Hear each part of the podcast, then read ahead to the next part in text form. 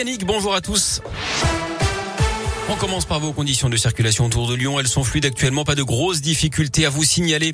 À la une des petits changements dans les protocoles sanitaires, aujourd'hui, plusieurs annonces ont été faites pour faire face à l'explosion du nombre de cas. Plus de 260 000 en 24 heures dans les écoles, plus de 9 200 classes sont fermées, dont 148 dans l'Académie de Lyon.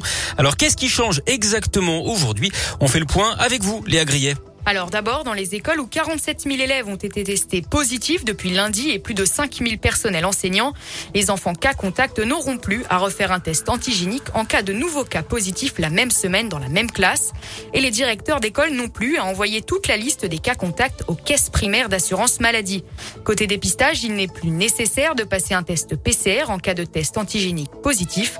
Enfin, l'accord des deux parents est désormais obligatoire pour vacciner les enfants de 5 à 11 ans contre le Covid-19.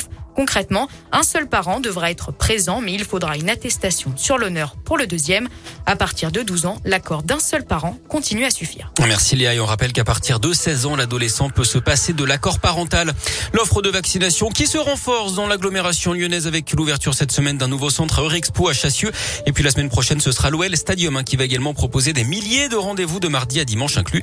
Note également qu'un centre de dépistage est installé à partir d'aujourd'hui au centre commercial de Confluence. Rendez-vous jusqu'à 20h30 tous les jours d'ouverture du centre avec ou sans rendez-vous.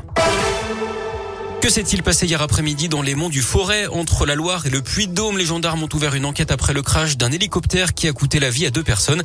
L'appareil avait décollé de Villefranche-sur-Saône mais il avait disparu des écrans radars deux heures plus tard. Il avait finalement été retrouvé vers 18h30 en flammes. Un gendarme de la Loire condamné pour harcèlement. Le militaire adepte de l'échangisme avait envoyé plus d'une centaine de messages à son ex-compagne après leur rupture. La victime, elle était originaire de Haute-Loire. Il avait également transmis des photos d'elle à un autre couple et à son insu en prévision d'une rencontre échangiste d'après le progrès. Il a été condamné à quatre mois de prison avec sursis, une obligation de soins. Il devra également suivre un stage après des violences conjugales et sexistes.